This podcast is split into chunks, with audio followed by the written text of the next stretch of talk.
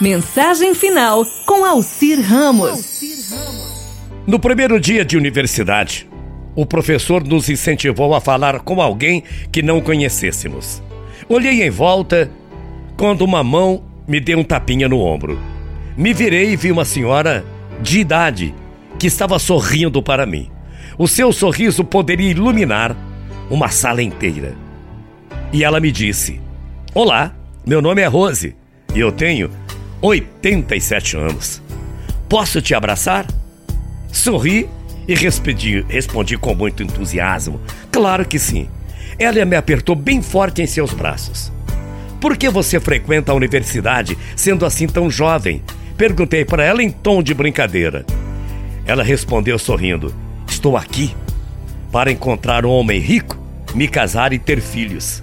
Não, de verdade eu perguntei. Estava para saber o que tinha feito com que ela enfrentasse esse novo desafio naquela idade, com 87 anos. Sempre sonhei em fazer uma universidade e agora finalmente consegui, me respondeu a senhora, muito feliz. Depois da aula, nós passeamos, dividimos um frappé de chocolate, logo viramos amigos.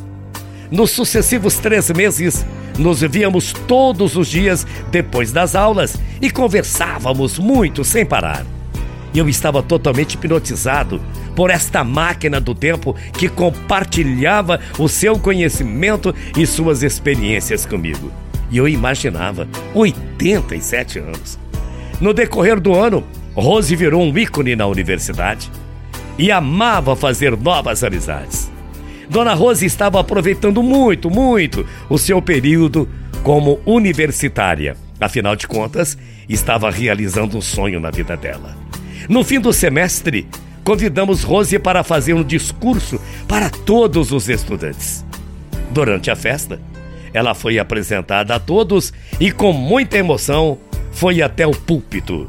Um pouco envergonhada, ela chegou até o microfone e disse: Desculpem, eu estou um pouco nervosa. Este uísque está me matando. Não vou conseguir colocar em ordem as páginas do meu discurso, pois estou trêmula. Então vou dizer simplesmente aquilo que eu sei para que vocês possam ficar comigo mais um pouco. Enquanto as pessoas riam, Rose resolveu começar o seu discurso.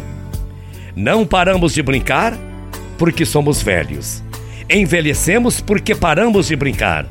Foi a primeira tirada da universitária de 87 anos. Para continuarmos jovens, sermos felizes e atingir o sucesso, devemos rir e encontrar o lado positivo das coisas. E a Rose continuou. Nesse momento, todo mundo ficou parado. Devemos ter um sonho, porque quando perdemos os sonhos, morremos. Disse ela. Tantas pessoas caminham por aí e estão mortas interiormente e não sabem. Existe na vida uma enorme diferença entre envelhecer e crescer. Todos podem envelhecer. Isso não requer talento ou habilidade.